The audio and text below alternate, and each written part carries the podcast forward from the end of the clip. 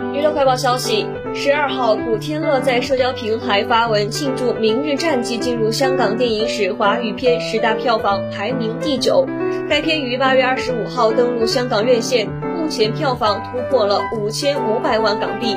目前香港电影史华语片票房前十分别是：寒战二、梅艳芳、功夫、少林足球、叶问三、警察故事四、红番区、美人鱼、明日战记、无间道。